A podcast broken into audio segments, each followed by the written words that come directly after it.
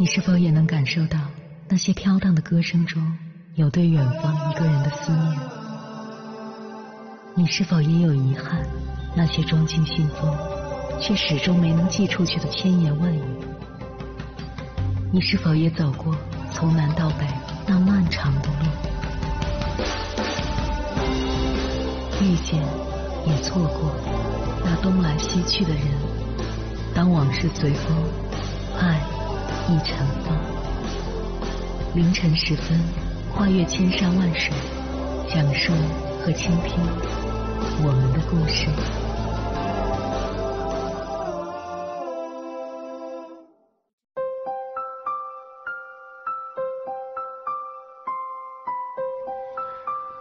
欢迎回来，各位夜行者，这里是正在直播的中国交通广播心灵夜话栏目《千山万水只为你》，深夜不孤单，我是迎波，我要以黑夜为翅膀，带你在电波中自在飞翔。无论我们从事什么样的工作，在哪里生活，人生中碰到挫败与不顺心的事都是常态。但内心强大程度不同、心智水平不同的人，在应对挫折时反应完全不一样。有些人会把挫折当成机会，并通过解决难题收获成长；而有些人则总觉得问题都在别人身上，不顺来源于环境，这就是典型的受害者心态。接下来，千山万水只为你，跟朋友们分享的文章名字叫《五个步骤真正有效的去除受害者心态》，作者文亚仲家伟。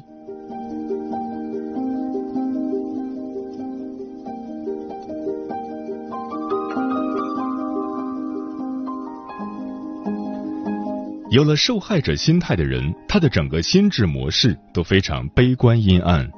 不仅会影响自己的生活与事业，也会给家人、同事、朋友带去阴影。那么，究竟是什么原因让人产生了这样的负面心理习惯？它有哪些表现？怎样做才能从心智上真正有效的去除这种心态？先来看成因：受害者心态是对摆脱自我责任的上瘾，看不惯别人的成功。总觉得世界不公平，亏待了自己；碰到挫折时，认为责任在环境，在别人。这些现象，你是不是或多或少在自己或身边的人身上看到过？没错，之所以我们身边充满了怨天尤人的受害者，是因为受害者心态的破坏力极强。它不仅很难在短时间内被克服，还会互相影响。更糟糕的是，受害者心态还会遗传。如果父母就有上述倾向，那么孩子大概率也会在很小的时候就有受害者心态。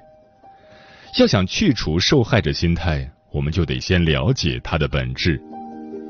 事实上，如果你去观察上述三种现象以及这样的人的思维与行事特点，会发现其共同点是逃避自身责任，求得短暂心安。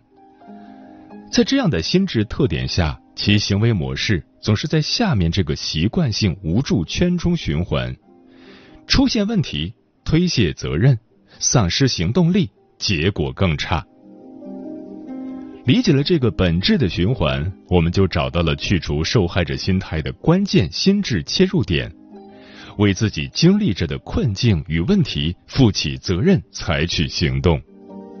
只有拥有自我担当意识。才能借用强大的自我心灵力量，提升自己的行动力，并逐渐培养起成者自成的阳光心态。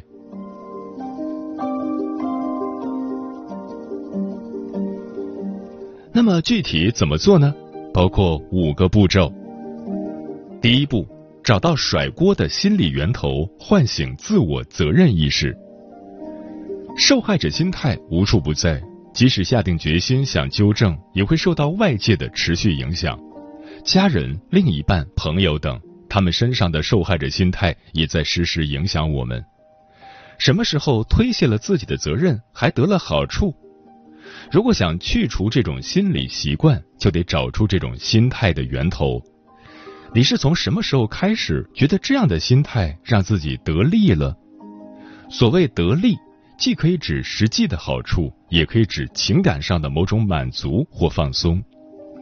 举个例子，如果小时候有一次考试考得不好，本来爸妈会狠狠的批评我们，但我们却说不是我的问题，同学们这次考试考得都不好，老师的卷子出的实在是太难了。这么说完之后，发现爸妈接受了这个解释，不骂了，相反还说。你学习辛苦了，给你做好吃的补一补。这个例子就解释了受害者心态的源头。当我们把责任甩锅给外界，却得了好处时，这粒习得性无助的种子就被种下了。久而久之，受害者心理就成了心智的原生组成部分。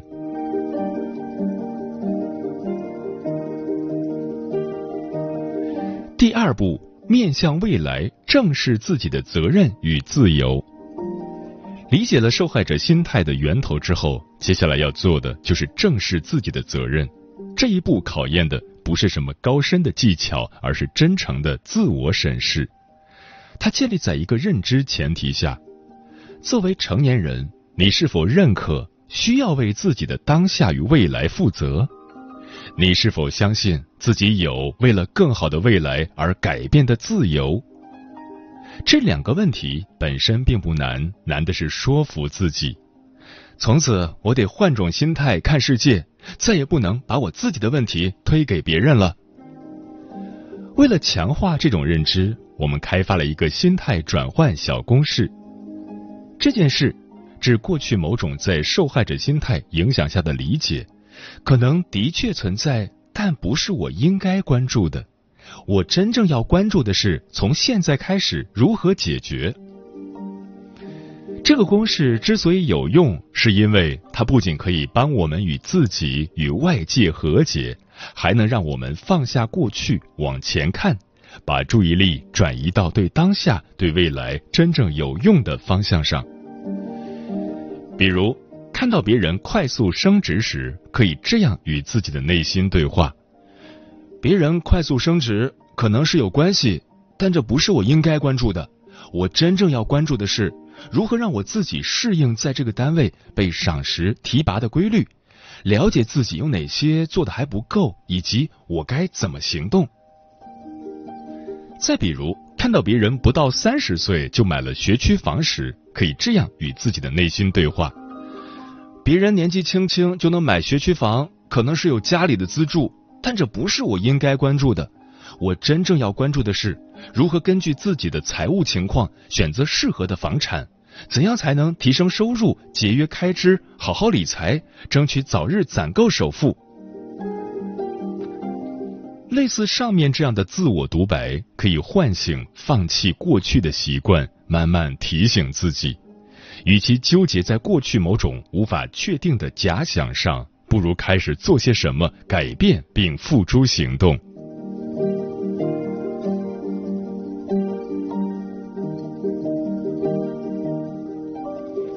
第三步，把想法变为行动，从小事开始优化。拥有这样的意识转变，我们已经在去除受害者心态上迈出了重要一步。为了把想法落地。接下来要做的就是采取行动。这里的行动不是马上去干一件大事，而是先从观察自己的受害者心态开始，并从小事上设计行动，持续优化。观察自己，什么时候最容易推卸责任？心智的配置与提升需要建立在客观认知上，去除受害者心态也是如此。我们不应该也没必要把自己看得一无是处，而是要清醒的观察自己在哪些事情上容易把责任推给外人、外事、外物。分享几个实用的小技巧，方便大家观察记录。一、固定时间段做记录。观察本身不用花太多时间，但要形成固定的习惯，比如早上或者晚上睡前。二。对自己温和客观，记录时不用太苛责自己为什么会有这样的心态，但也不能放任自己继续这样的心态。三，按周进行回顾，寻找自己的规律。记录下来之后，不要只留在本子或电脑里，而是要回顾总结，寻找自己在哪些方面容易将责任推出去的规律。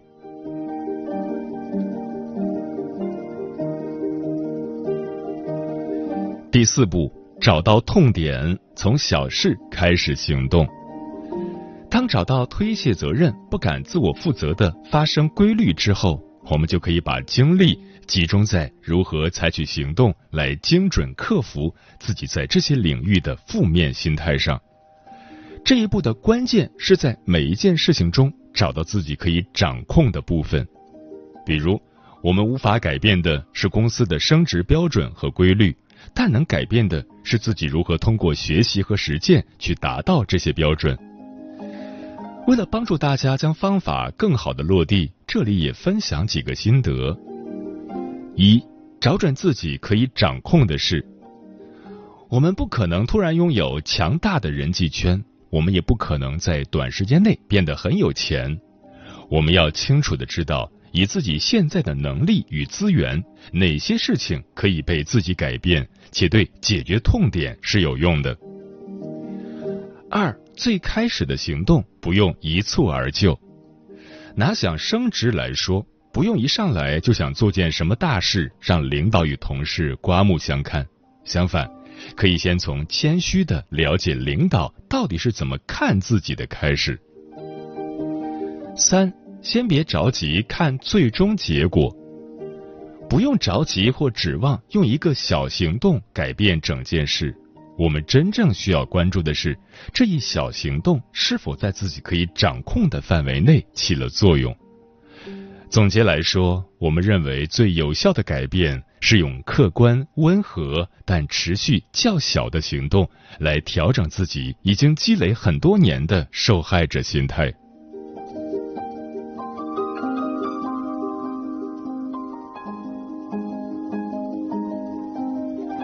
第五步。专注在正面影响力上。史蒂芬·科维的理念，其中有一个心智模式产生的积极影响一直持续至今，那就是焦虑圈与影响力圈。简单解释一下这个心智模式：我们的精力一般只会被分配到焦虑圈与影响力圈两部分中。影响力圈是指能持续滋养自己、鼓励自己。能让人感受到成就感、确定感、幸福感的事，它更多源于自己的内心。比如做得很成功且被领导肯定的项目，掌握的某一个技能，自己掌控的投资收益率，一件越穿越好看的衣服，以及身边越来越多理解、赏识自己的同事与朋友等。焦虑圈。一般是牵涉精力偏负面的事，它来源于外部，比如工作累、加班多、物价涨、穿着不好看的衣服、背着过时的名牌包、没完没了的娱乐八卦、讨人厌的上司，都算是焦虑圈。每个人的时间与精力都是有限的，如果不是有意识的引导自己。那么，我们就会不自觉的关注让人焦虑的事，直至被焦虑牵着鼻子走。生活中的累，说到底就是因为忙忙碌碌，但精力都消耗在焦虑圈中，最后身心疲惫、空虚、孤独。反之，如果有意识的引导自己关注影响力圈里的事，你对自己生活与工作的影响力会越来越大，日子过得越来越平和、精致。在职场上的发展潜力也会越来越好。同时，因为影响力圈变得越来越大，你的焦虑圈就会越来越小，喜乐平和自然而然就会来到我们的身边。如果用这个思路来观察受害者心态或习得性无助的种种行为，你会发现，他们大部分都掉入了焦虑圈。焦虑圈越来越大，导致自己能掌握的部分越来越少。反过来，如果你观察自己能做成的事，或在某些非常有自信的领域，你都肯定经历过一个自信与掌控感不断积累的过程。之所以为大家介绍这个模式，就是想让大家基于前面的几步，慢慢把各种小行动加总起来，整体上为自己营造一种氛围。我有自由，也有能力提升对自己的影响力与掌控感，而这个心态对解决生活或事业中的大问题至关重要。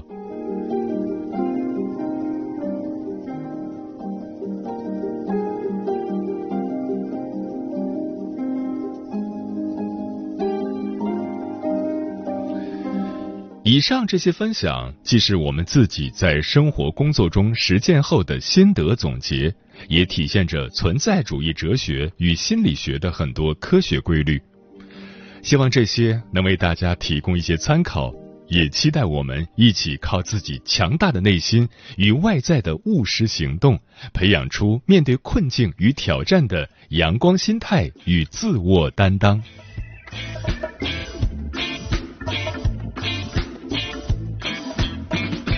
不要这样看着我，装作无辜的表情，我们谁是受害者，你心里最清楚明明知道我要走。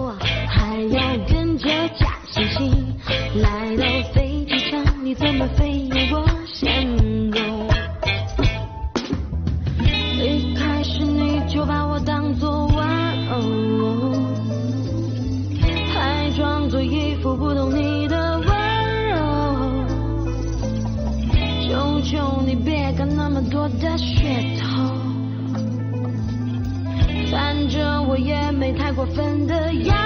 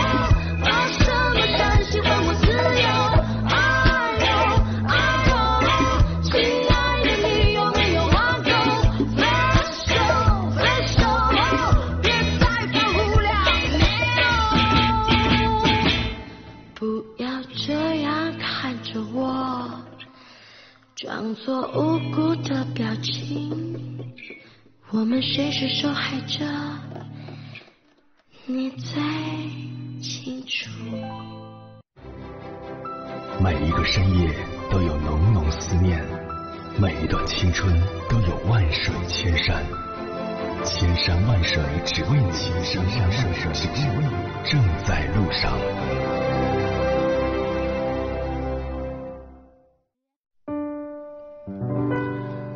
谢此刻依然守候在电波那一头的你，我是迎波。今晚跟朋友们聊的话题是，有一种心态叫受害者心态，对此你怎么看？微信平台中国交通广播，期待各位的互动。专吃彩旗的鸟儿说，每次不开心了，心里阴暗面太多，负能量太多的时候，听听《千山万水只为你》这档节目，和信赖的朋友们聊一聊，就会有力量去包容一切。不要让自己变成讨厌的样子，在面对打击和辜负时，不要忘记寻找光，寻找希望，不忘记努力，热爱生活。小倩说，在你索然无味的生活里遇到困难，有时候会觉得自卑，有时候又觉得自己很怂。后来遇到了一个人，教会我很多，心里好像有什么东西活过来了。很多时候是那种对这个世界有了新的认知的感觉。像是原本死气沉沉的细胞在重组。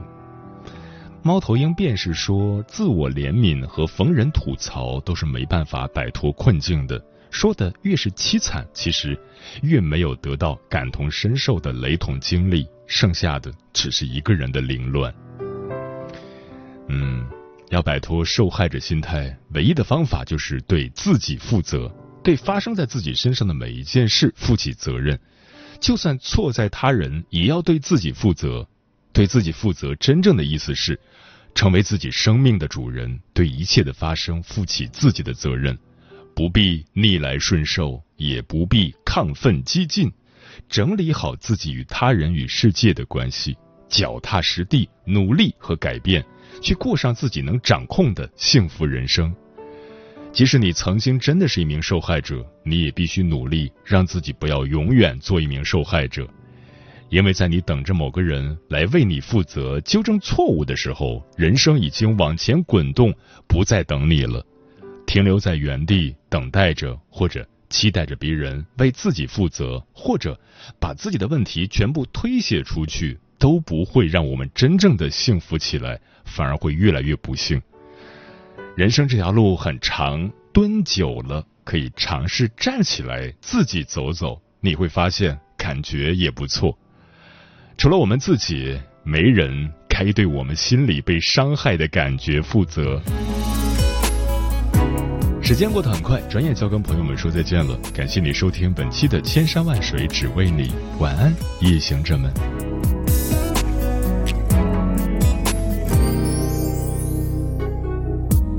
这么久了，你还没走出来，沉沦在苦海，迟迟不能释怀。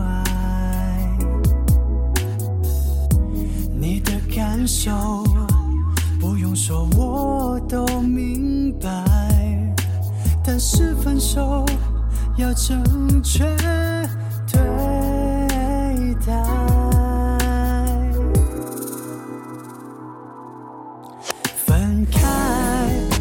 节爱，别一副受害者的姿态。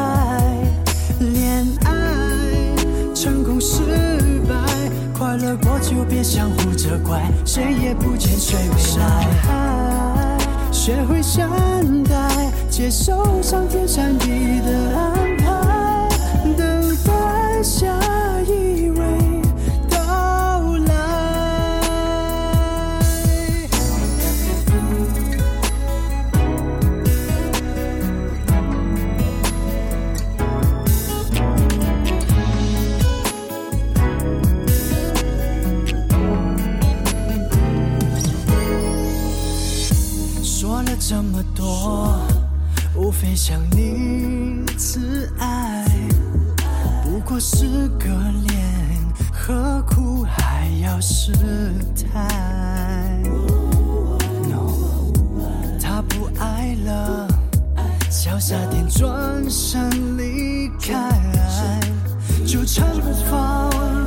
是自找虐待。分开不必节爱，别一副受害者的姿态。恋爱成功失败，快乐过就别相互责怪，谁也不欠谁未来。学会善待，接受上天善意的安排，下一位到来。分开无需多怪，别追逐肇事者的心态，别再耿耿于怀，合不来有什么想不开？它并不是你的家产，大有人在，成年人谁没几笔情债？寻找